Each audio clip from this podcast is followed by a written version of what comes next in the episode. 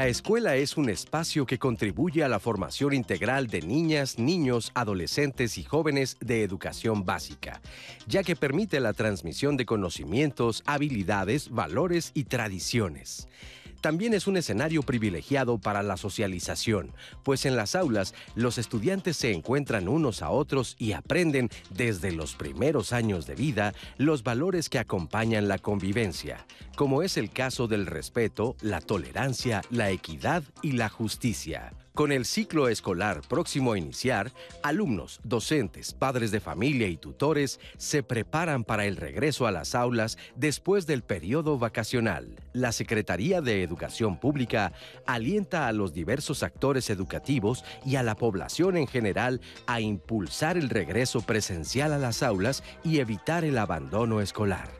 Por ello, de forma continua, impulsa diversos apoyos para concluir trámites y flexibiliza las normas de ingreso y promoción.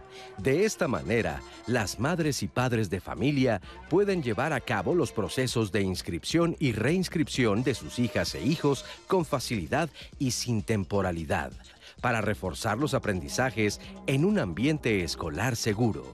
Acompáñenos en Diálogos en Confianza, ya que hablaremos del nuevo ciclo escolar y de la importancia que tiene el regreso a clases para el desarrollo físico, cognitivo y emocional de millones de estudiantes mexicanos de educación básica.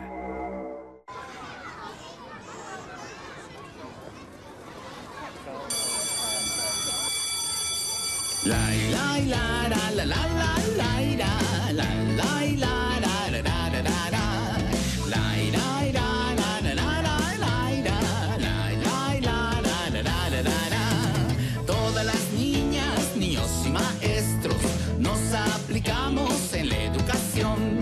No importa ser zurdo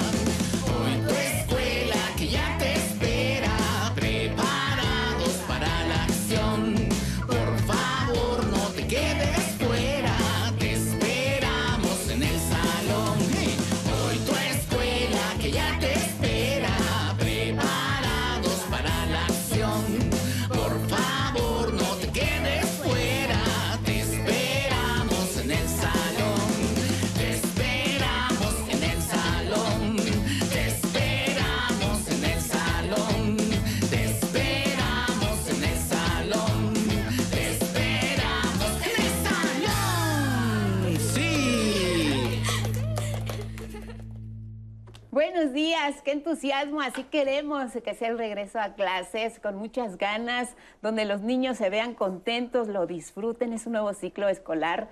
Tenemos una encuesta en redes. Eh, donde nos preguntan qué es lo que más nos emociona del regreso a clases. Si pueden, contéstenla, está bien interesante.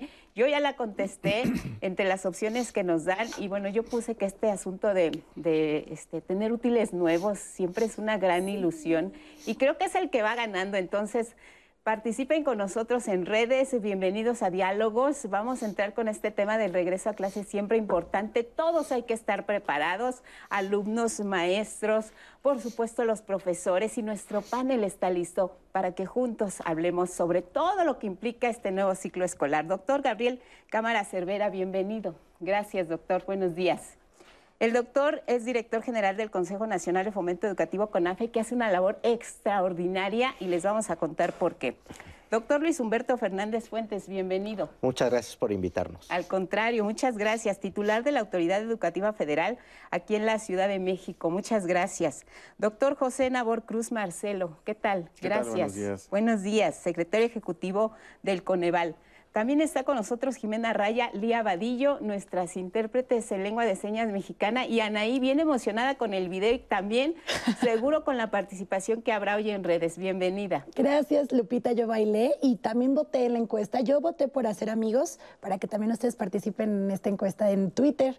Pues voy a estar al pendiente de sus comentarios. Claro que sí, hay que participar, hay que entrarle de lleno al tema del regreso a clases. Falta todavía, estamos de vacaciones, así que relájense, disfrútenlo, pero sí, hay que ir pensando cómo va a ser este regreso. 29 de agosto es la fecha para regresar. así, es, así es. Y ya está todo listo. Enfatizar que, bueno, eh, estamos retomando la actividad y es presencial, la importancia de la presencia de los alumnos en las aulas, tanto para ellos, para los maestros, para la educación en general. ¿Por qué es importante la presencial, doctor? La presencia porque la educación es un eh, evento fundamentalmente social, ¿no? Así es. A través del diálogo, desde que nosotros empezamos a crecer, así es como nosotros avanzamos, ¿no? Y el sistema moderno de educación pues funciona a través de, estos centros escolares. En otros, en otros tiempos, en otras eh, eh, culturas, la educación eh, de los que van creciendo tiene formas distintas, pero en las ciudades, en la educación en poblaciones postindustriales, pues tiene que ser a través de la escuela y es en donde allí se encuentran los chicos, ¿no? Es fundamental. Y también en la escuela eh, tenemos nosotros la gran protección para chicos en ciudades grandes como la nuestra, ¿no? Hay un efecto, una función de custodia que es muy importante. La pandemia generó una distorsión muy fuerte en las familias. Cómo tener a los chicos y a la vez trabajar, eh, no tener el lugar propicio para jugar y todo esto. Entonces es muy importante en las ciudades, sobre todo en las ciudades, tener este espacio. Sí, eh, lo que nos dice el doctor Gabriel es muy importante porque entonces empezamos a valorar muchas cosas eh, que, que, nos quitó la pandemia y los espacios, las aulas. También entendimos también mucho a los maestros, eh, recuperamos esa labor que ellos hacen, que es fundamental, porque muchos padres también tuvieron que apoyar en, esta cuestión para que los niños no se rezagaran tanto. Ahora, ¿por qué eh, podemos entender ahora o valorar más que la escuela de verdad es insustituible, no? Así es. Mira, primero que nada, pues la educación es un acto humano y tiene dos elementos, el propiamente pedagógico, pero también uno formativo. O sea, en la escuela pues aprendemos pues todos los ámbitos del conocimiento, pero también aprendemos a relacionarnos, también aprendemos a convivir, aprendemos los valores. Y una de las grandes lecciones de la pandemia es que sí aprendimos a usar nuevas tecnologías, sí aprendimos a incorporarlas en nuestra vida académica cotidiana, pero sobre todo es que la maestra o el maestro este, son insustituibles. La, la educación se basa en una trinidad básica que es la relación estudiante, docente y familia. Entonces, esto es fundamental y bueno, eh, al final del día vamos a regresar a clases y aquí es importante hacer un poquito de memoria. Regresamos a clases después del ciclo escolar más complicado en la historia de México.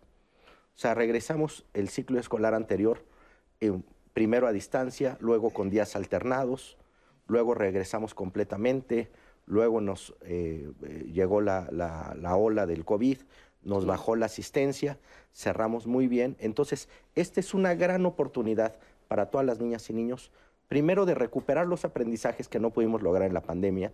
Segundo, la escuela es el lugar más seguro.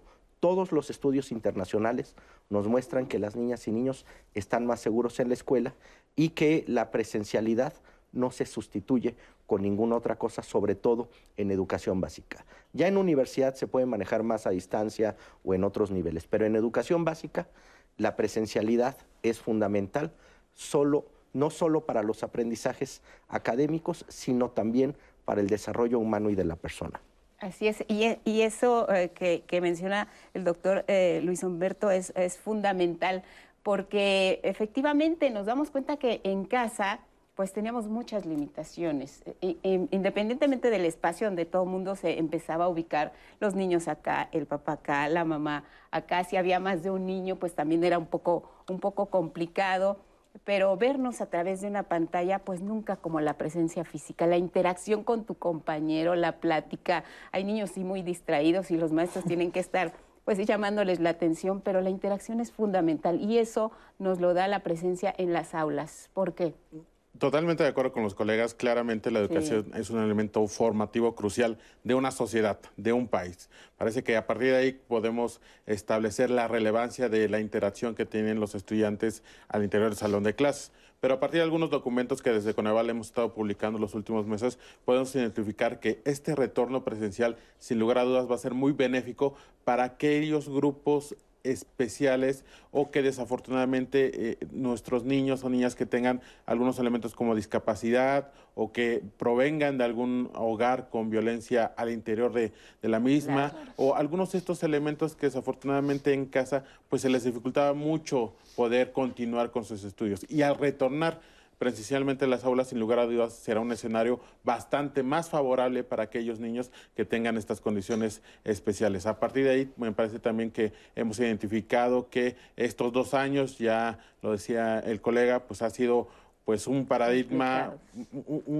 que habrá impactos de décadas, sin lugar a dudas. Pero muy afortunadamente me parece que el país eh, forjó las condiciones para enfrentar este paradigma de una educación virtual y muchos de esos aprendizajes sin duda estarán siendo aplicados ahora ya en el retorno presencial. Así es, y es lo que aprendimos y que creo que no debemos de olvidar y mantenerlos ya como algo algo fijo, importante dentro de la educación. Vamos a ver qué nos dice eh, la doctora en pedagogía de la UNAM, María Concepción Barrón sobre eh, esto que hemos empezado a conversar esta mañana aquí en Diálogos, la salud emocional que también se trastocó ahora en tiempos de pandemia. Regresar a las aulas significa para muchos volver a adaptarse, a reconocer espacios, a convivir con los compañeros, a perder el miedo. La salud emocional de los pequeños, tema importante a tomar en cuenta en este regreso a clases. Vamos a ver.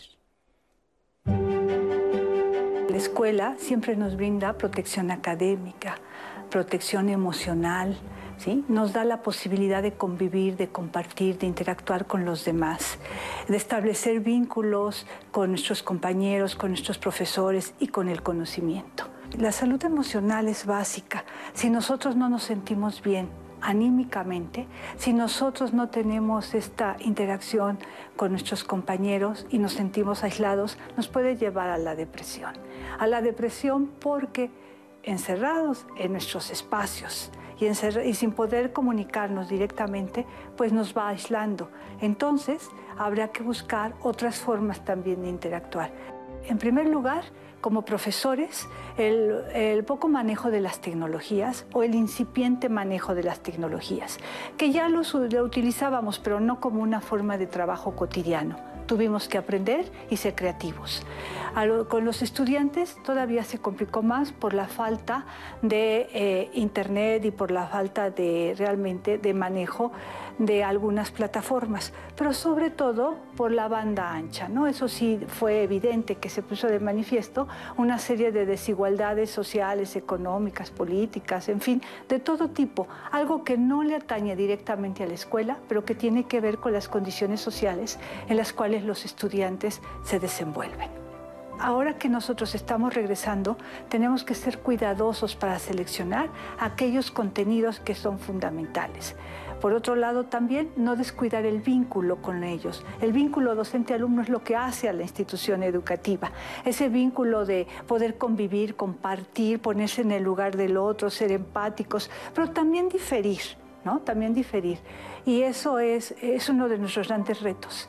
Y sobre todo, eh, de las lecciones aprendidas con el manejo de las tecnologías, seguirlas recuperando, volver a compartir en socializar, el escuchar a nuestros compañeros, el conocer a nuestros profesores directamente, el poder identificarnos y no solamente a través del Zoom de cuadritos. O muchos de los estudiantes eh, pues no prendían la cámara, entonces solamente escuchábamos su voz. Y creo que la mirada, la interacción eh, es fundamental, ¿no? Y de manera presencial se puede acentuar pero esto no implica que se deje de lado todo lo aprendido. Sin duda, doctor eh, Gabriel Cámara, esto que nos dice eh, la maestra, a la que le mandamos un fuerte saludo y le agradecemos sus comentarios, es este diálogo vivo entre alumno y docente. Eh, es muy importante y es fundamental. La CONAFE ha trabajado mucho en esta relación que le llaman tutora. Explíquenos más en qué consiste. Bueno, es la manera como aprendemos. El hecho de que en la escuela moderna, por eh, eh, economías de escala, tengamos nosotros un maestro y muchos alumnos, pues es una necesidad para llevar educación con urgencia a todos.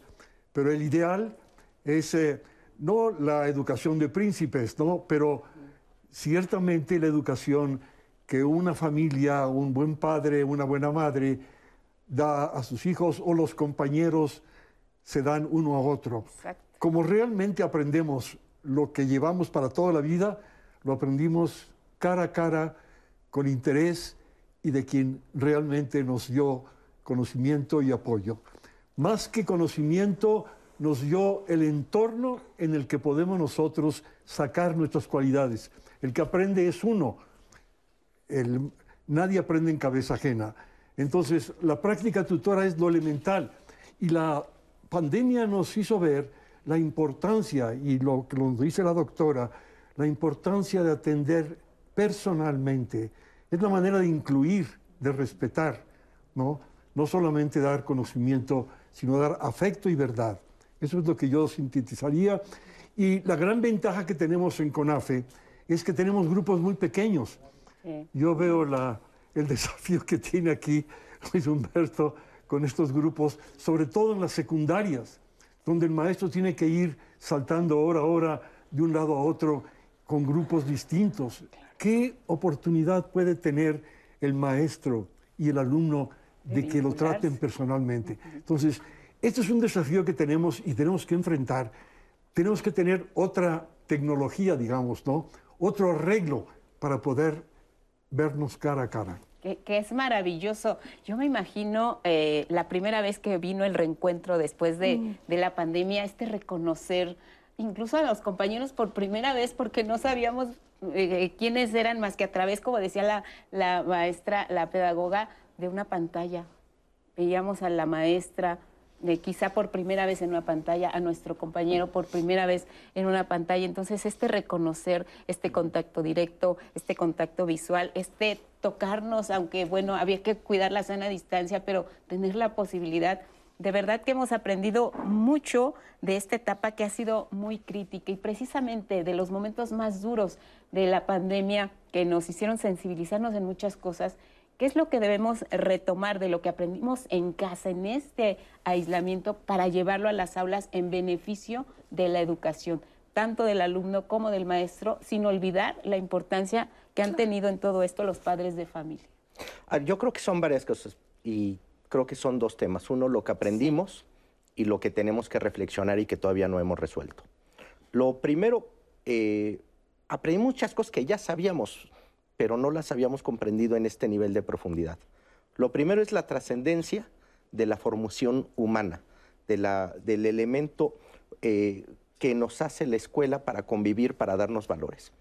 El segundo es revalorar el papel de las maestras y maestros, no solo como transmisores de conocimiento, sino como líderes, como gestores, como este, un papel afectivo muy importante hay algo que me llama mucho la atención. Un maestro me decía, le decía que era lo más importante de, como maestro en, en, la pandemia, decía, combatir a la soledad. muchos de nuestros niños están solos todos los días y el único contacto que tienen es con nosotros a través de una pantalla. Nos deja muchas eh, pero, enseñanzas, pero también muchas reflexiones. Yo creo que la primordial es que no hay una dualidad entre tecnología y humanidad en la educación. El tema es cómo usamos la tecnología en un sentido humano. O sea, no podemos decir ya estamos en la presencialidad, ahora hagamos un lado lo que utilizamos en la pandemia, porque creo que fue muy valioso. Decía Luis Mumford, uno de los pensadores más brillantes de, de principios del siglo XX, en 1908 escribió que todo avance de la tecnología debe ir emparejado con un avance en autodisciplina y autoconocimiento humano para que las herramientas tecnológicas no se vuelvan instrumentos de explotación. Y creo que es el caso. Tenemos las tecnologías, el tema es cómo usamos estas tecnologías con un sentido humano a partir de la relación entre docente y estudiante. Las tecnologías y sobre todo los contenidos son un papel nada más para facilitar esta relación. Y bueno, y hay muchísimas cosas, creo que podríamos dedicar Un, programa completo a, ver estos temas, este, pero reaprendimos cómo organizar la escuela, rehicimos todos nuestros procesos, repensamos toda la relación, incluso laboral. Entonces, hay muchísimas cosas que replanteamos a partir de la pandemia y que la mayoría, las que son positivas, se están volviendo parte de la vida cotidiana en, la academia. Pandemia y nos remite al uso de tecnologías de inmediato. Tuvimos que aprender todos cómo, desde cómo conectarnos a familiarizarnos con la palabra Zoom, que pues ni siquiera estaba en nuestro, en nuestro lenguaje, este tema de la tecnología, hacerla llegar a los lugares donde el rezago, no solo educativo, sino social y económico, también era un reto, y esto lo tiene muy bien estudiado el Coneval, aquellas zonas donde había un reto mayor por enfrentar para hacer llegar una, clase a los jóvenes, a los niños. Así es, Guadalupe. De hecho, en un informe que acabamos de publicar, este se realizó en coordinación con la propia Secretaría de Educación Pública, derivado ya del eh, convenio que habíamos establecido de una evaluación inicial que realizó Coneval a la estrategia Aprende en Casa. Pero este tercer documento se denomina Experiencias Comunitarias ante el Retorno Escolar. Se levantaron un poco más de mil encuestas en cinco entidades del país diferenciando en este ejercicio de encuestas entre el ámbito rural y el ámbito urbano. Y creo que un, punto importante a destacar es que en el ámbito rural prácticamente aún en el contexto de pandemia se continuó de manera semipresencial. Y ciertamente, como dicen los colegas, jugaron un rol destacadísimo los profesores. ¿Por qué razón? Ellos justamente al darse cuenta de las limitaciones al acceso tecnológico de los estudiantes en el ámbito rural del país, pues llevaron a cabo diversas tareas, acciones cuadernillos, los cuadernillos CONAFE fueron un elemento central que nosotros estamos encontrando a partir de estas encuestas como un e-, elemento que complementó toda la estrategia que el Estado mexicano puso a disposición a través de los programas de televisión, de radio, las plataformas digitales. Pero ciertamente sabemos que en el ámbito rural, en estados como Chiapas, Oaxaca, Guerrero, pues esta brecha digital es aún fuerte al día de hoy. Entonces, ciertamente en esos ámbitos rurales el esquema semipresencial continuó y permitió que justamente estudiantes en grupos pequeños pudieran continuar con eh, la educación. Por otro lado, en el ámbito urbano, pues ciertamente sí encontramos un incremento en el ejercicio de las tecnologías, en el acceso, sobre todo eh, en, aquellos, eh, previo a la pandemia, un dato muy puntual es que en el ámbito urbano del país apenas en un hogar promedio se contaba en el alrededor del 50-55% de los hogares urbanos del país con un equipo de cómputo. El último dato rescatado por el INEGI ya en 2021, esto se incrementó hasta un 76%. Entonces, sí hubo también un incremento de acceso a tecnología en el ámbito urbano del país. Qué interesante lo que nos comentan, porque eh, también a partir de que uno mide los conceptos, en este caso la tecnología, la educación, podemos eh, tener un referente para saber qué hacer y qué hace falta. Educadores comunitarios han estado pues eh, siempre de la mano de los estudiantes y ahora nos van a compartir precisamente cómo se encuentran motivados ya para este nuevo ciclo escolar que está por comenzar. Me interesa mucho formar parte de lo que son los educadores comunitarios, ya que es una experiencia muy revitalizante, es una experiencia muy increíble estar, poder estar frente a grupo, poder llevar la educación a comunidades bastante retiradas? Pues más que nada me interesa mucho porque soy licenciada en educación, me gusta llevar la educación a lo que es las comunidades. En estas jornadas de formación lo que nosotros hacemos es tener mucha retroalimentación acerca de cómo se maneja el modelo aquí en CONAFE, así como también instruir a los nuevos integrantes de CONAFE eh, sobre, todo las, sobre todo los conceptos, cómo se maneja el modelo.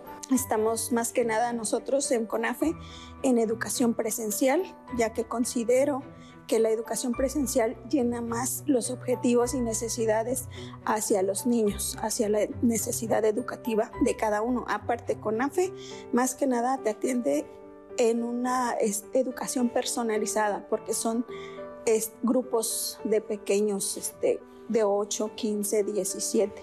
Es, considero que es una educación más personalizada.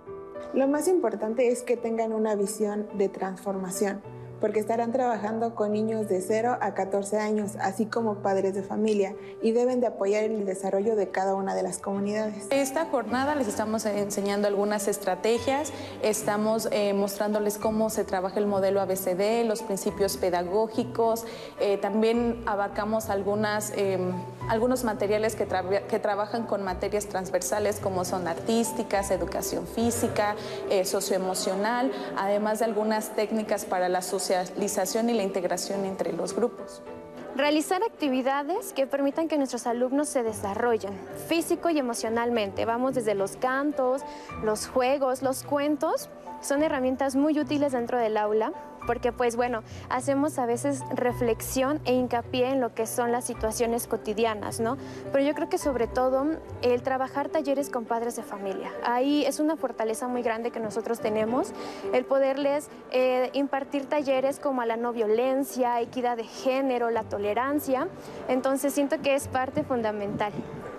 Vamos a identificar las necesidades que cada uno de los niños tengan en su aprendizaje. Estamos conscientes que la pandemia nos dejó un gran reto que es el rezago educativo, pero vamos a apostar en la bondad de la relación tutora así como respetar los estilos de aprendizaje de cada niño. Eh, primero que nada, no dejar de lado los protocolos de bioseguridad. Eso es muy importante. Y yo creo que lo demás es que nuestros educadores sean personas tolerantes, maestros que realmente lleven la vocación. Los invito a que regresemos a las aulas con todos los protocolos de higiene, pero que sobre todo tengamos la disposición de estar apoyando a nuestros hijos como padres y madres de familia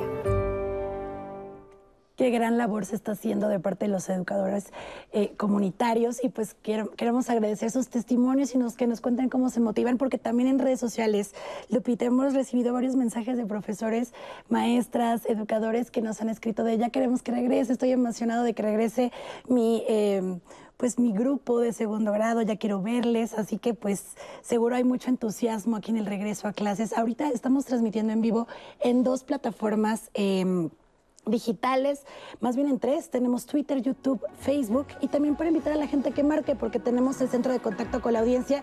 Si ustedes tienen dudas de este regreso a clases o que nos cuenten sus testimonios, cómo se están preparando para este regreso a clases en el 55 51 66 4000. En este momento les comparto este de Citlali. Tener útiles escolares nuevos y materiales nuevos son lo que más me entusiasma del regreso a clases. Mi emoción era el convivio con los compañeros sin dejar de lado de las estrenadas de todos los útiles. Mis hijos están muy emocionados de este regreso, dice Maru Coronel. A mí en la primaria lo que más me gustaba era el recreo y salir a jugar. Dice, la interacción entre personas es parte del desarrollo de los pequeños, sabiendo que cada uno tiene maneras diferentes de aprender. Mis pequeños anhelan este regreso a clases, así que, Angélica, creo que muchas gracias por compartir este testimonio. Vamos a ir a una pausa rapidísima y ahorita regresamos a Diálogos en Confianza.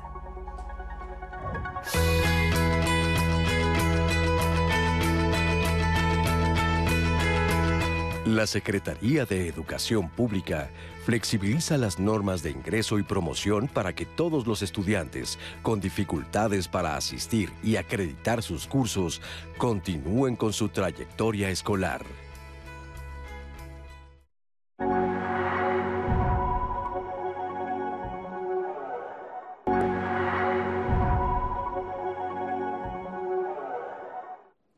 Gracias por continuar con nosotros en Diálogos en Confianza y les comparto a todos aquí en el panel, Anaí, que ahora que hablábamos de, lo que significaba el regreso a clases y lo que más nos gustaría, pues extrañamente el recreo va abajo, lleva el 10% de la votación, cuando uno pensaría que el recreo es también el anhelo de los chicos, porque es un momento importante de convivencia, que es lo que más nos gustaría eh, pues retomar a muchos. Sigan participando, la verdad es que les agradecemos eh, mucho su interés.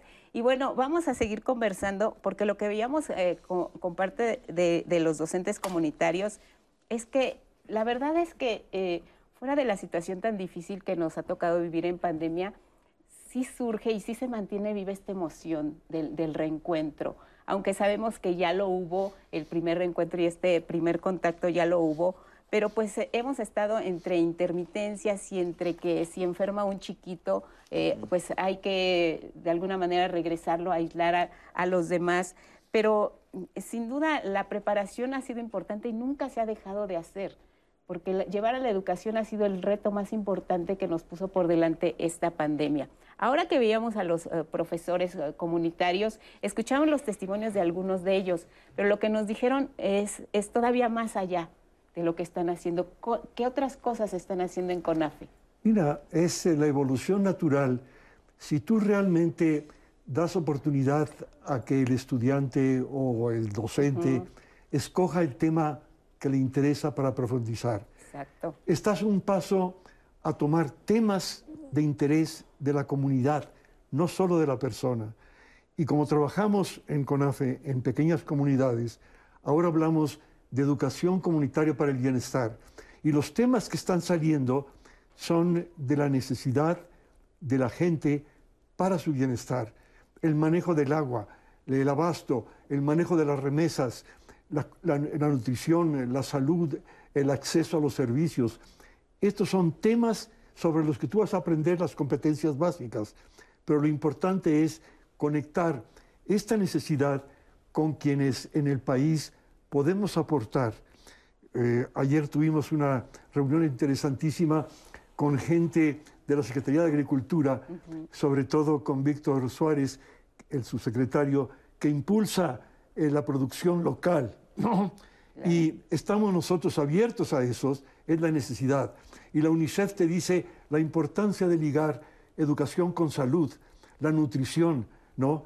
Es importantísimo tener esta, esta educación para el bienestar que no separa el aprendizaje o eh, la relación emocional de la salud, de la nutrición, de la producción local, del cuidado del entorno. Entonces, en pocas palabras, yo sintetizaría a reserva de, como eh, dijo Luis Humberto, de, eh, explayarse más, educación comunitaria para el bienestar. Y eso vale para CONAFE pero vale también para las zonas urbanas. Piensa en zonas como Ecatepec, casi dos, mil, dos millones de habitantes. ¿Qué haces tú? Tenemos que hacer algo muy radical para realmente atender a cada persona, a cada niño, a cada maestra, maestro, individualmente. Y en CONAFE tienen un, modelo comunitario que lo, que lo permite, ¿no? Claro lo permite, que nos dé esa posibilidad. Cuando hablamos ya de aulas eh, en, las, en las grandes ciudades, pues el panorama cambia y el reto se multiplica. ¿Cómo viene este, este regreso a las aulas ya para las zonas urbanas? ya para 35 eh, millones de alumnos, maestros y demás personal, más o menos son los que regresan el 29 A nivel nacional, así es. A nivel nacional. A nivel nacional, así es. Mira, en el caso de la Ciudad de México, pues lo primero que hay que señalar es que estamos preparados que hemos hecho un gran esfuerzo, este, básicamente por la Secretaría de Educación Pública, pero sobre todo por la jefa de gobierno, para invertir en infraestructura a través de los programas Mejor Escuela, que se da directamente el apoyo a las familias.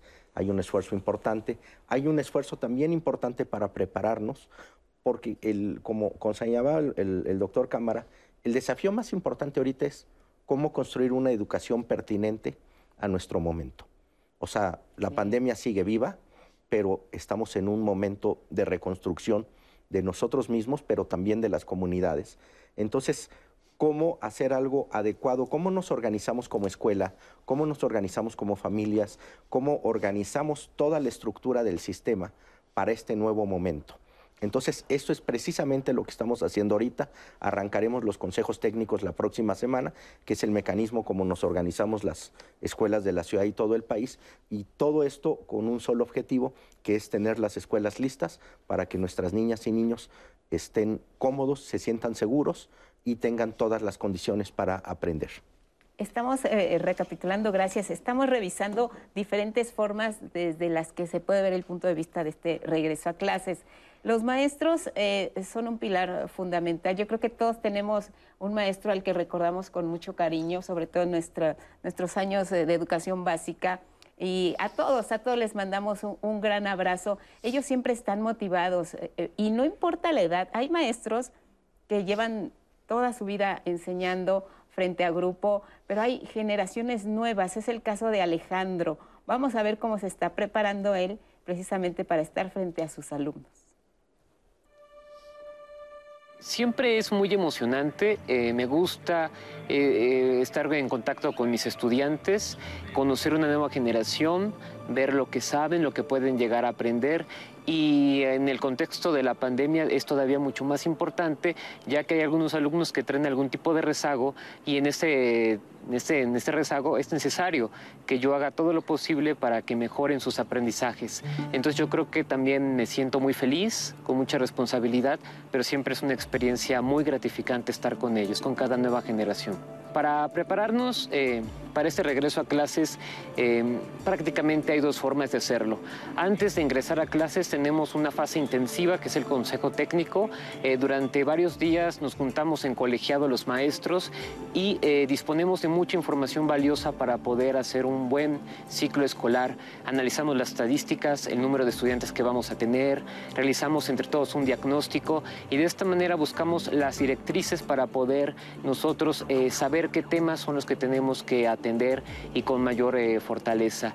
Y también está la planeación individual. En mi caso, yo siempre tengo mi planeación y ya desde ahora mismo estoy revisando los materiales que voy a utilizar, las dinámicas que voy a implementar. En el contexto de la pandemia es importantísimo seguir con las normas sanitarias. Eh, toda nuestra confianza como centro escolar siempre está depositada en el uso correcto del cubrebocas. ha demostrado que su uso es fundamental para evitar contagios y así ha funcionado durante los meses que ya hemos estado en modelo presencial y lo que buscamos es que el alumno tenga un cubrebocas de calidad y si no puede ser de esta manera, que utilice eh, dos cubrebocas, generalmente uno quirúrgico y uno de tela y también estar implementando siempre eh, lo que es el tema del lavado de las manos, la higiene de su asiento y del espacio. Siempre tenemos una dinámica de limpieza eh, de tal manera que el alumno cuando llega a su salón de clases se encuentre un salón limpio, sanitizado, pero bueno, lo más importante sin duda y donde está nuestra mayor eh, capacidad para combatir el contagio es en el uso adecuado del cubrebocas. Gracias, gracias Alejandro. Eh, es un maestro muy joven, ¿no? Qué bueno que haya maestros jóvenes que tienen toda la garra y la paciencia, que también vamos a ver que es muy importante para este regreso a clases, no olvidarla. Rezago educativo es eh, algo que tenemos por delante. ¿Cómo le vamos a hacer en ese tema? Así es. Eh, los datos más recientes que hemos publicado desde Coneval nos hablan eh, pues también de la heterogeneidad que tenemos como país. Ciudad de México es la entidad con el menor rezago educativo, apenas el 9.3% de la población, y en el otro extremo tenemos a Chiapas con casi el 32% de su población con rezago educativo. Eh, Guerrero y Oaxaca son las otras tres entidades con mayor eh, número de población en esta situación. Y me parece también muy pertinente si lo visualizamos ya por rango de edad, aquellos, eh, el grupo de edad de 0 a 17 años, estamos hablando de alrededor de 7.3% de ese grupo poblacional con rezago educativo. Principalmente son un porcentaje de estudiantes que no están asistiendo al grado de escolaridad que le corresponda. Obviamente, eh, ahora mismo INEGI está levantando la nueva encuesta nacional de ingreso gasto a los hogares, la hará pública en julio del 2023 y en ese momento Coneval actualizará la cifra de rezago educativo para 2022. Esperemos que en el esfuerzo tripartista que ha habido en los tres niveles de gobierno, ¿no? Eh, federación, estados, municipios, pues puede haber una contención a que este rezago no se hubiese incrementado ya de 2020 a 2022. Un poco también para complementar lo, platicado previamente eh, en cuanto al papel de los docentes comunitarios en este documento que les compartía que publicamos hace un par de meses, eh, me parece que identificamos una nueva modalidad de cohesión social. ¿En qué sentido? La construcción de redes no solamente entre docentes, un elemento que, que plasmamos en este análisis es que entre los propios profesores, tanto en el ámbito rural como en el ámbito urbano, desarrollaron redes digitales de apoyo. Es decir, aquellos profesores que identificaron que sus colegas tuvieran alguna eh, incapacidad o, no, sí, de, que de inicio no pudieran acceder y usar las redes tecnológicas, se apoyaron entre ellos mismos. Pero también padres y sobre todo madres de familia. A través de mensajería instantánea identificamos grupos de WhatsApp en el cual a partir de estas eh, redes digitales, pero también presenciales, pues las madres, sobre todo las jefas de familia, establecieron apoyo para eh, tareas, eh, apoyar a sus hijos en cuanto a las responsabilidades escolares que les hacían, les estaban siendo asignadas. Entonces, e, e, esa modalidad de cuestión social seguramente la estaremos analizando en futuro, porque me parece que fue una de las cosas positivas que se desarrollaron y que desde Coneval hemos identificado en esta coyuntura. Y sabemos eh, también que había casos incluso en que los maestros iban directamente sin importar la distancia que había que recorrer, que no era como en, la, en las zonas urbanas, que pues hay escuelas muy cerca incluso de los domicilios de los estudiantes tenían que recorrer alguna distancia considerable para llegar a ver a su alumno. Exactamente. Y llegar y decirle, mira, así están. Creo que hasta les dejaban actividades para cuando tuvieran oportunidad de regresar nuevamente a encontrarse con ellos, eh, pues vieran su avance y vieran sus dudas y lo que había de, de retos. ¿Qué nos dicen en redes, Anaí? Varios preguntan, eh, sobre el tema de regreso, pero específicamente nos cuentan sus testimonios de cómo vivieron. Por ejemplo, este de Jaime Hernández, que nos cuenta que en 1994, él dice, Tengo, tenía mi huerto comunitario en mi preescolar con AFE. Él nos dice que le dejó una gran experiencia durante 10 años en diferentes modalidades y niveles. Un gran testimonio, el de Jaime Hernández que nos deja en Facebook. Este comentario de Odette dice, la escuela es muy importante para el desarrollo integral de un niño y niña, no solo en lo académico, sino también en los principios y valores, el sentido de comunidad, de pertenencia, respeto a las reglas, a las figuras de autoridad, etcétera. Dulce Ángeles nos cuenta, nos pregunta un poco, y eso ya lo veremos más adelante, cómo vamos a ver en el tema de inclusión para los estudiantes en este regreso a clases, para que nos cuenten un poco más. Reina García dice, estoy emocionada por el regreso con mis nuevos alumnos de segundo, ya les había contado un poco de ella. Guadalupe Cañada, esta pandemia nos vino a enseñar a ser más tecnológicos y solitarios, que en algunos casos nos fue mal encaminado. La importancia también de la salud mental, eh, Guadalupe Cañada. Sara García Silva nos escribe también, para mí todo mi periodo escolar fue muy pesado por el ambiente, pero cuando estudié en la universidad tuve que estudiar por medio de mi computadora y fue muy complicado creo y puedo confiar que lo presencial es lo mejor porque mi experiencia en, digital no le fue muy bien.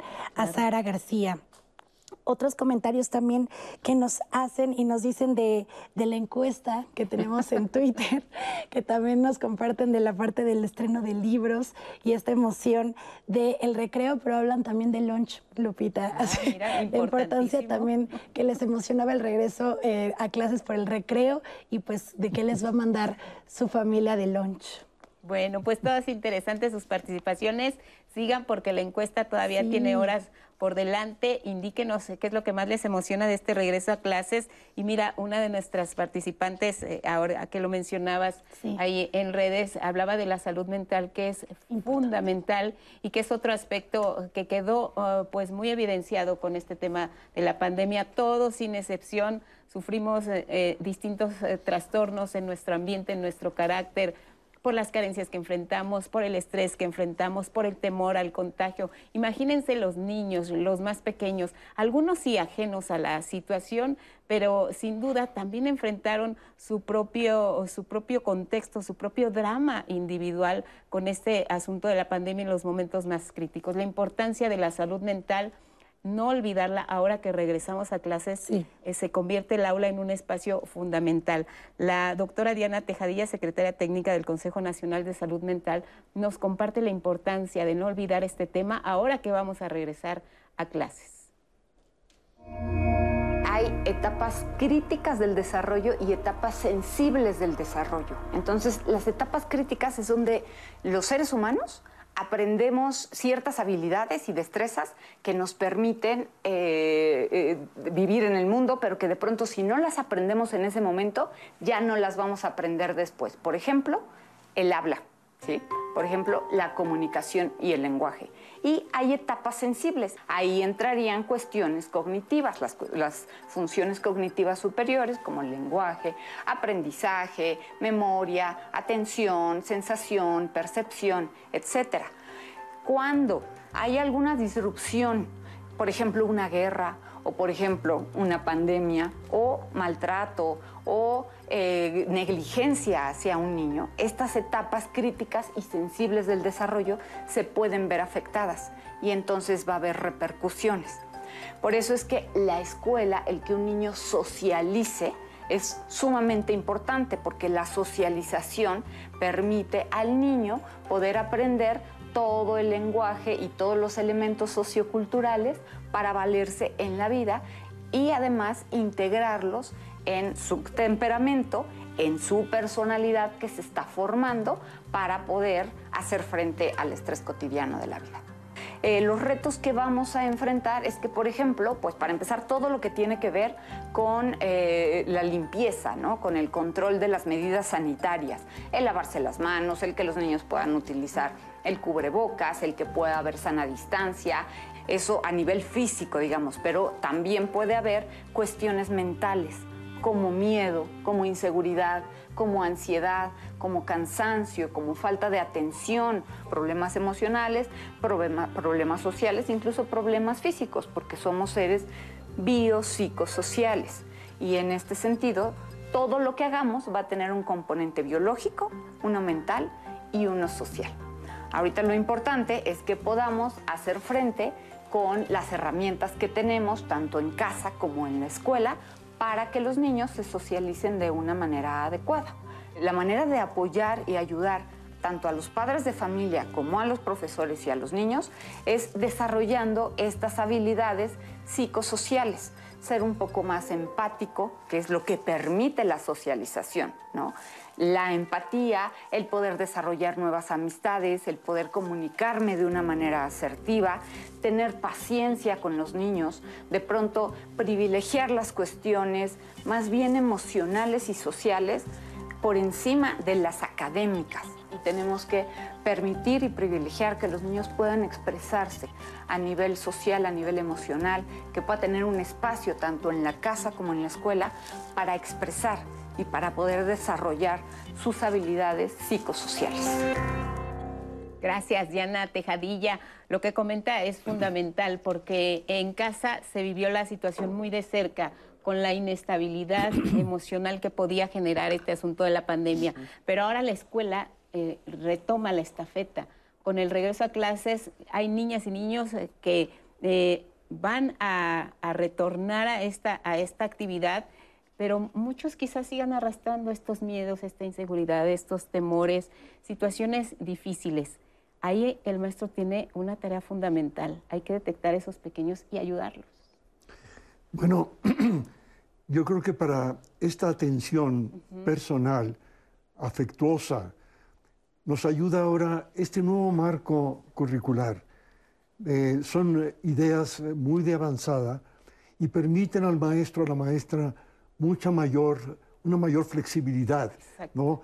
Eh, esto permite que la escuela no, no tenga esa rigidez en la que nos formamos nosotros o yo hace muchos años, con eh, estas filas eh, inamovibles, con la voz del maestro cubriendo o la maestra todo el tiempo, poco espacio para expresarnos.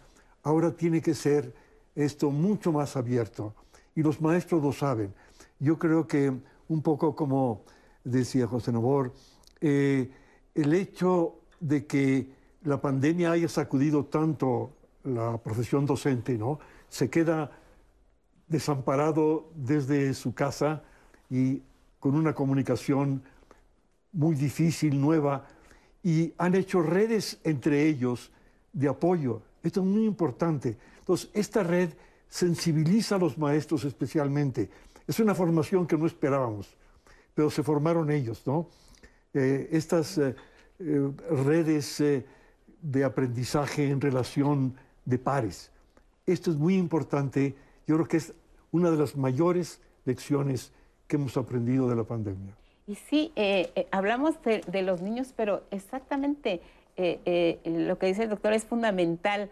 Los profesores también se vieron sometidos a una situación eh, pues prácticamente eh, nueva, no contaban con los apoyos. Dar una clase eh, frente a los alumnos eh, en- por Zoom, retos, retos enormes. Ahora, para los niños, esta posibilidad de regresar, la escuela sí se convertiría en un espacio importante para identificar todas estas cuestiones socioemocionales que también son importantes, sobre todo para que su desarrollo y su aprendizaje no nos remita más o aumente este rezago educativo. ¿Cómo le, le- le atendemos a ese pequeño que necesita atención emocional? A ver, sin duda, esto ha sido una de las prioridades. Cuando regresamos el ciclo anterior, recordarán que los primeros meses la prioridad fue la atención a las necesidades psicosocioemocionales. ¿Por qué? Pues porque veníamos de algo muy complicado. Nada más para dimensionar, en la historia de México, nunca ni en la revolución, ni en las invasiones, nunca se había suspendido clases en todo el país al mismo tiempo. O sea, no hay un antecedente en México.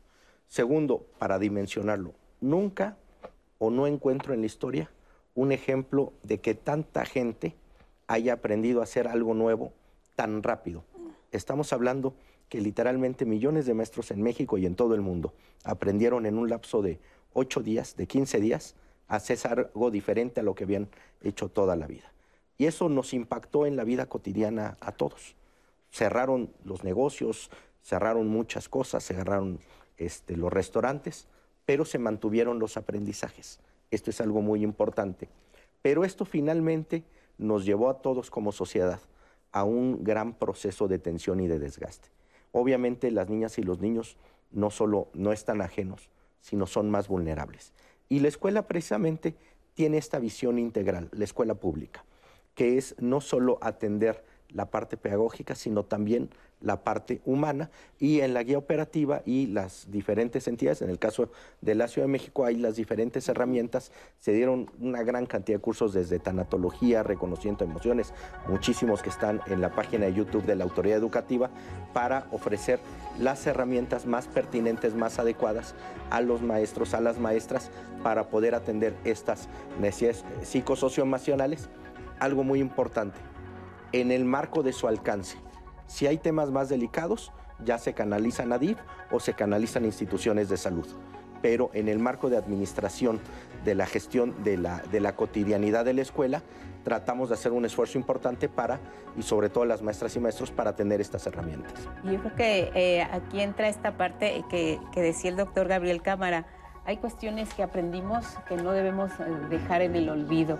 Y esta forma de interactuar con los alumnos, con todo lo que pasamos, eh, maestros, estudiantes, eh, familia, los padres, nos sensibilizó en muchos aspectos. Y eso no hay que olvidarlo y tenemos que ponerlo en práctica ahora en el regreso a clases. Volvemos.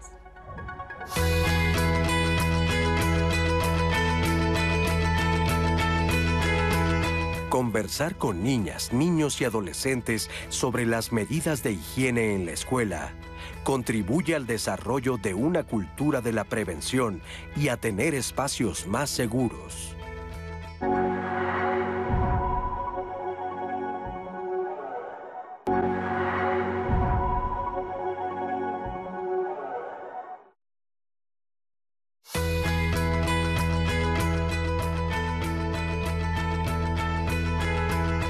Prevé la adquisición de útiles escolares y uniformes.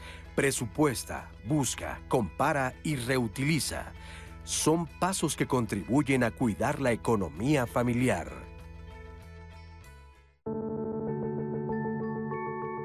Pues yo creo que para ambos despierta como el miedo para ver a lo que se va a enfrentar nuevamente Mateo. Eh, el que desconozca quién es su maestra, este, cómo va a ser, pues ahora sí, un año completo de escuela, eh, pues sí va a ser como es de incertidumbre, ¿no? Eh, ver cómo pues ya esté en todo el horario completo, qué es lo que va a realizar, el que se acople de nuevo a las clases presenciales, este, pues es un nuevo reto. Nos está costando trabajo porque Mateo este, no se puede dormir si no hay, si hay mucho ruido, ¿no? Entonces, este, de repente sí le cuesta trabajo el dormirse temprano. Estamos otra vez retomando los horarios porque ya llevaba su orden, pero como este otra, eh, él empezó a ir a la escuela en presencial en enero, pero como por mayo eh, empezaron casos de COVID en su grupito. Entonces lo que hicimos fue que mejor tomara clases a distancia y totalmente se desnivelaron otra vez sus horarios. Entonces este, ahorita estamos trabajando en él en dormirnos temprano, el que se despierte temprano.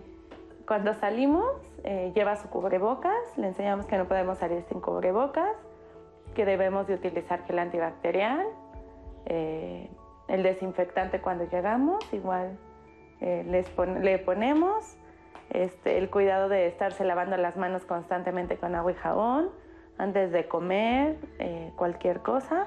Seguirnos cuidando, sí, no bajar la guardia, el que utilicemos nuestro cubrebocas, el estar con los niños constantemente en el lavado de manos, este, no solamente con el agua, ¿no? Porque hay muchos niños que les decimos, lávate las manos y van y meten las manos al agua y piensan que ya, ¿no? O sea, el que deben de utilizar jabón, el gel antibacterial, este, pues toda esa parte, ¿no? Gracias a Brenda y suerte a Mateo, ¿no? Ahora que va a regresar a la escuela, porque de verdad que a todos, al nivel que quieran, eh, la levantada sí, sí duele un poco. Vamos a, ver cómo les podemos ayudar a, precisamente a los padres, a los alumnos. ¿Qué les recomendarían que tomaran en cuenta eh, en este regreso de manera presencial ya a las aulas? Bueno, desde luego el cuidado de la higiene, ¿no? Como nos han recomendado, esto es muy importante, pero sobre todo insistir en eh, la seguridad, la tranquilidad, quitarnos eh, en la medida de lo posible el temor, eh, confiar, como dije yo hace un momento, en que nosotros tenemos la capacidad de reaccionar. Lo que hace falta es que este entorno nos ayude a sacar a flote. Eso es educar, ¿no? Sacar a flote. Confiar en que nosotros tenemos lo más importante, personal y colectivamente. Y además ya, ya lo aprendimos, ¿no? Creo que ahora es, algo que aprendes en la teoría, quizá, y que en este caso sí fue más práctica que teoría, pero llevarlo a otro espacio, que en este caso sería la escuela, de la casa a la escuela, que esto va a ser fundamental. Claro, y como se ha dicho ahora, una lección de la pandemia también es la relación escuela con la familia. A ver, eh, durante un, buen tiempo, eh, los maestros en la escuela tenían cierto celo de que la familia se metiera, porque había mamás o papás que reclamaban cualquier cosa. Entonces, ah, pero ahora con la pandemia se ha relajado y si no es con la familia, ¿con quién más? Sí, se volvió uno muy empático, de, padres de familia hacia profesores, de profesores hacia padres. Se entendieron los papeles y los roles, porque incluso muchos profesores también tenían que estar pendientes de sus hijos como padres. Entonces eran esos roles compartidos que nos hicieron a todos más sensibles y más empáticos.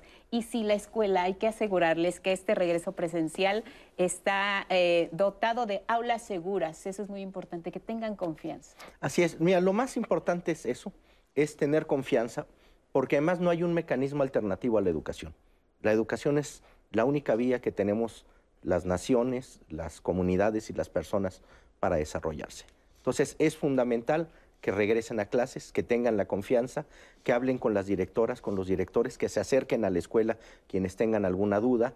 Todos los trámites administrativos los hemos simplificado de manera espectacular para que a nadie se le complique. Están todos los apoyos en el caso de la ciudad que da el gobierno de la Ciudad de México, desde uniformes, becas, este, muchísimos apoyos. Entonces hay todas las condiciones para regresar a clases y el costo para una niña o un niño de no estar en la escuela este día 29 es algo que será altísimo para toda su vida. Por eso es muy importante hacer un lado todos los miedos, hacer un lado cualquier otra cosa y acercarnos a la escuela, porque es lo más importante, es lo que más nos conviene como país, es lo que nos conviene más como ciudad, como familias y también para nuestras niñas y niños como sociedad y como país, que es algo fundamental, porque este asunto eh, de, la pandemia pues fue a nivel mundial. Se afectaron todos los sectores, la educación sin duda.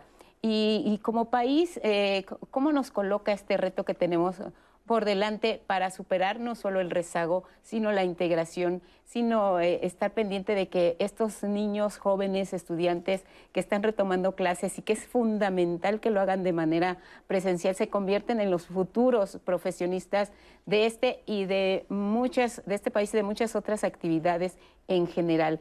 Y esto también es un reto, no solo como país, sino a, nivel eh, nacional, pero también internacional, ¿no?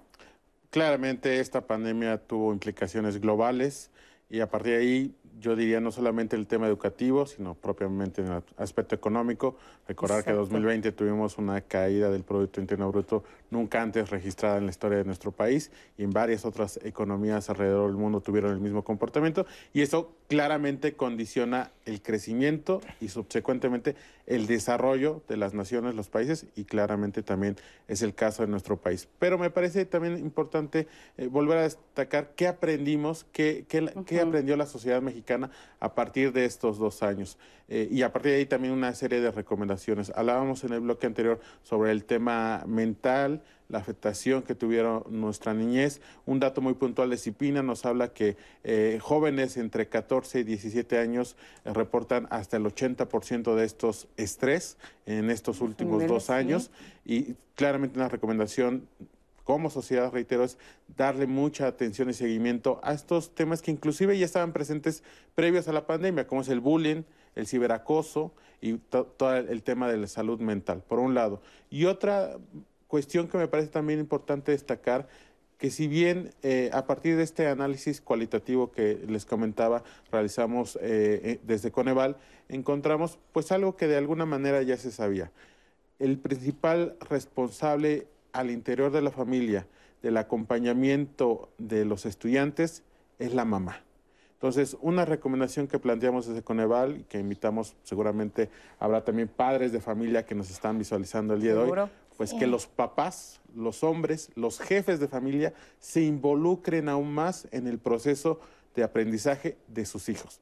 Las mamás sabemos que han tenido un excelente papel en todo este tema a lo largo de la historia del país, pero me parece que justo esta coyuntura y justo este nuevo paradigma que nos enfrentamos, podríamos decir post pandemia, aún sigue claramente la pandemia con sus afectaciones en temas de salud, pero me parece que en ese nuevo paradigma post-pandemia, los jefes de familia, los mexicanos, tendremos que tener un papel mucho más relevante en este acompañamiento de los hijos en cuanto a sus procesos de aprendizaje. Y un maestro les diría, subrayado con rojo y en mayúsculas, que los papás se involucren más en este asunto de, la educación de sus hijos, que sí los hubo, ¿eh? muchos sí se involucraron, pero creo que si son más, pues van a ayudar no solo a las madres de familia, no solo a los niños, sino también a los, a los profesores. Anaí.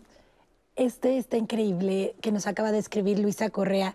Dice, gracias por tocar estos temas importantes. Hoy es el primer día de clases para mis hijos y me emociona mucho, hasta las lágrimas, que mis hijas comiencen un nuevo ciclo en su vida. Creo que es un privilegio poder ir a la escuela y poder ir a dejar a mis hijos cada mañana lo es también. A veces se toma por hecho y no es así. Muchas gracias, Luisa Correa, por compartir este momento. Marisol Vázquez, la educación es el arma más poderosa para cambiar el mundo. Tere Duque nos dejó también este mensaje en Twitter, muy interesante y ya con ganas de iniciar este nuevo ciclo educativo. Mucho entusiasmo, ¿eh? quiero decir, en redes sociales de este nuevo ciclo. Ulises Medina, los niños son superhéroes, ellos van a poder con todo cuando se mencionó el tema de, de los miedos. Así que aquí Ulises dice que son superhéroes. Maru Coronel, mi muchacho lleva un año en presencial e híbrido y, y se ha desenvuelto mucho mejor desde que estuvo de regreso presencial y no estuvo todo en línea. ODTHP dice, muy buena cápsula informativa lo que mencionaban sobre el tema emocional. Efectivamente, para un adecuado desarrollo cerebral se requiere de la interacción social afectiva. Importante este regreso a clases. Lilia Galicia, el trabajo en equipo, padres, tutores, alumnos y docentes. No hay escuela mala, depende del empeño e interés del alumno. Y los docentes que también sea su gran pasión y vocación. Gracias, todos nos han agradecido por tocar este tema. Eh, teníamos también otro, otro mensaje que nos llegó en Twitter. Eh, el usuario arroba boy, Z, nos dice que también querían saber cómo iban a hacer sobre el tema del acoso, ustedes ya lo conocen también como bullying en la escuela, durante este nuevo periodo educativo. Eh, eh, Miss Annie Durán dice, este es un nuevo tomo en la historia de la educación mexicana y creo que estamos de acuerdo en este mensaje. Lupita, muchas gracias de verdad por sus participaciones y por este entusiasmo que se ve reflejado en sus mensajes de nuestra transmisión en vivo. ¿Qué les decimos sobre la preocupación que hay del acoso escolar? Bueno, sin duda el, acoso es un, problema eh, relacionado con la educación en todo el mundo y además se ha hecho más complejo porque gran parte de este acoso se está realizando ya no físicamente, sino a través de, redes sociales. Entonces, para eso hay dos grandes estrategias. En la parte eh, digital lanzamos un programa de civismo digital, en el cual, así como nosotros tenemos una vida física, o como señalaba don Gabriel, a nuestra generación pues nos educaron unas reglas de convivencia, ya nuestros hijos, este, nuestras niñas y niños, deben de tener también reglas de convivencia eh, en, las redes sociales. Y en la otra parte es un tema muy complejo, porque además siempre se asocia que el que hace el bullying, que el que hace el acoso, pero el que hace el acoso normalmente también es una víctima.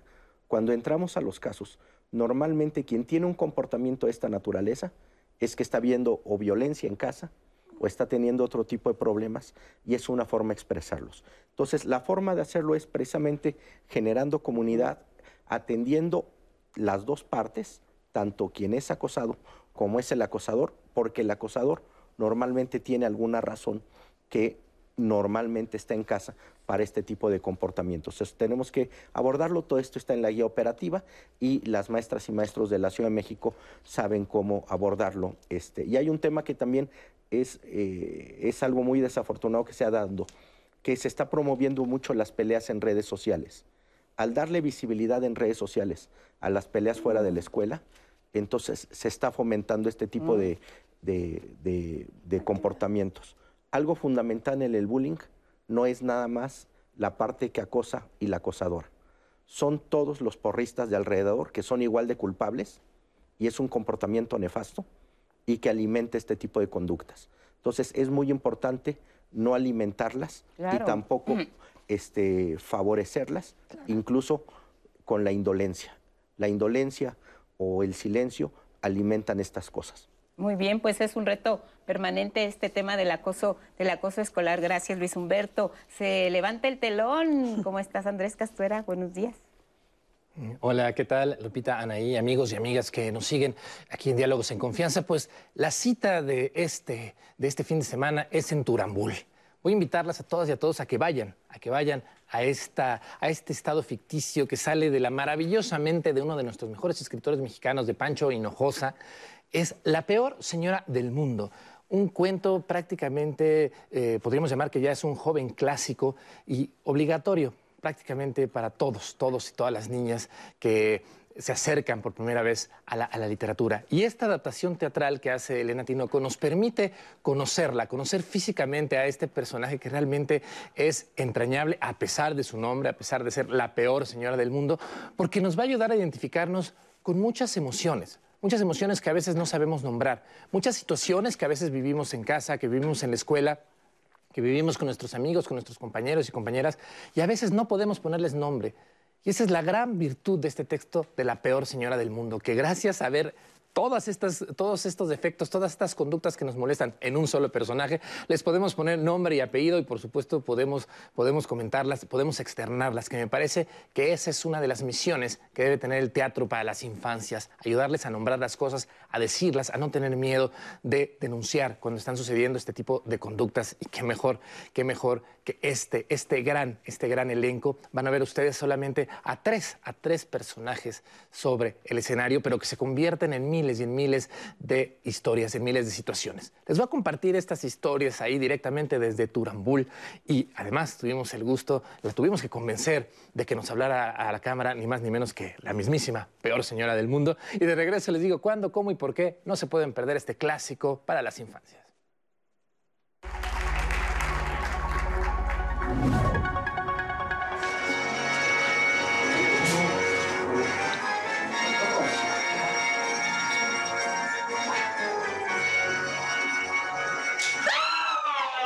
¡Ay! ¿Qué están haciendo?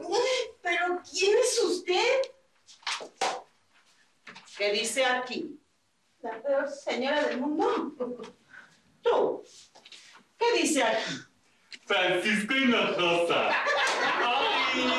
La peor señora del mundo es extraída del libro tal cual a este maravilloso escenario y traemos todas las aventuras de la peor y cómo trata a todos los habitantes de Turambul y somos solamente tres personajes. Entonces hacemos y deshacemos en el escenario con todo lo que podemos y con muchos vestuarios y con, muchos, este, y con mucha utilería. Bueno, yo creo que traer este libro al escenario es un, es un gran tesoro porque es un libro bastante leído y los, los niños lo reconocen de inmediato. Entonces, eh, abarcamos dos, dos sitios, ¿no? Que es la literatura y pues, el arte escénico. Querido doctorcito, yo quiero darle las gracias porque usted se ocupó de ponerle la AstraZeneca y todas las demás vacunas a mi, a mi hijo del medio, no me acuerdo su nombre. ¡Ay, señora! ¡Vacuné a sus cinco hijos! Cinco hijos, tantos tengo. ¿Pero qué cree? ¿Que alguien no se ha puesto la vacuna? ¿Quién? Ah, pues a ver, vamos a ver. Déjeme ver. Yo creo que fue. Yo creo que puede ser el adulto mayor que está haciendo. ¡Campaña de Pues sobre todo siempre vamos a encontrar una persona con la que no nos podemos llevar bien, ¿no? O sea, a mí siempre me preguntan, ¿es para niños? Yo yo creo que es para toda la familia, ¿no? Porque todo el mundo nos hemos encontrado a alguien con quien, pues, afortunado o desafortunadamente, no nos llevamos. Entonces, este tema es universal. Y ahorita, pues sobre todo estos temas de bullying, de violencia en la escuela, pero también en las casas. El mismo Hinojosa decía que él se inspiró en una vecina para ser esta peor señora del mundo, ¿no? Y de hecho la, la, la escribe en una noche. Ah, es el lechero, es el guapo Turambul. Yo quiero darle las gracias a usted porque se ha ocupado durante muchos años de traer mi leche deslactosada light para mujeres mayores de 40 años. 40. No, esto es por toda la leche que me he hecho derramar. Hola. ¿Qué esperan para venir? Sí saben, ¿verdad? Que estoy aquí, en Turambul. Mi querido Turambul. El pueblo donde nací y donde espero que vengan para ver todas las aventuras que les esperan. Estoy muy aburrida. Mis víctimas saldré a buscar. ¡Qué gran placer en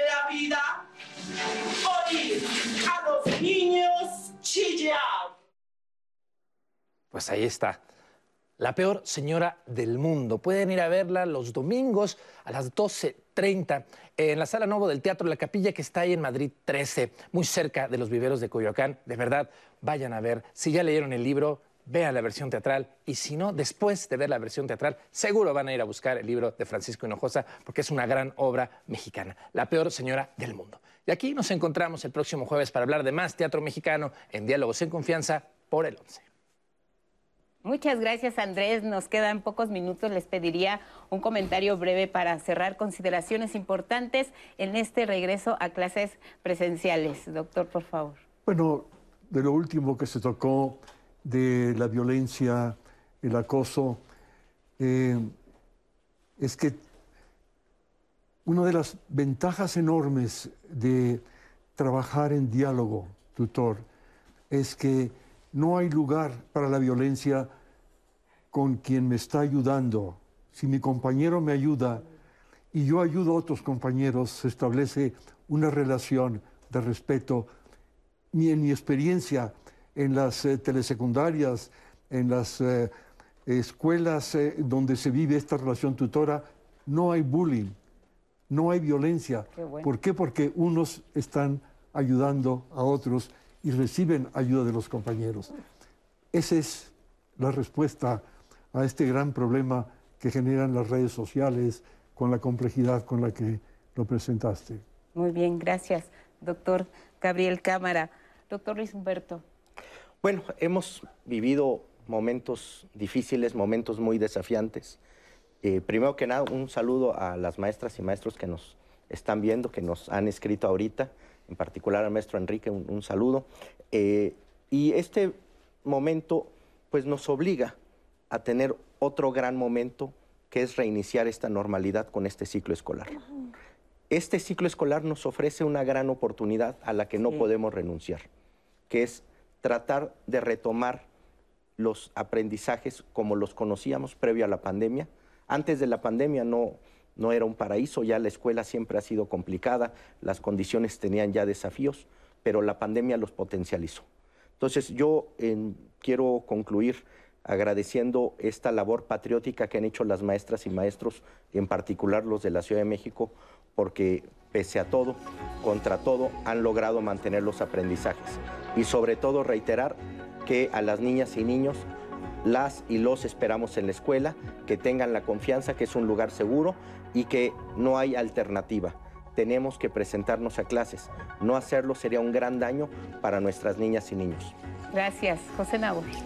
Muy puntualmente tres recomendaciones finales. Dos en el aspecto gubernamental para la Secretaría de Educación Pública que prepare y ejecute una evaluación integral, homogénea a lo largo de todo el país para conocer el aprovechamiento de estos dos años y que se continúen los esquemas de colaboración interinstitucional entre la propia SED, la Secretaría de Salud, el DIF para todo el acompañamiento en este retorno a las escuelas. Y para eh, padres familia, profesores y directivos que continúen con este esquema de colaboración, comunicación y coordinación que se establecieron estos dos años, porque sin lugar a dudas este esquema podrá ser un buen frente para todas las problemáticas inherentes a la propia, al retorno educativo del país. Gracias, gracias a todos, gracias Anaí. En casa, sigan en el 11.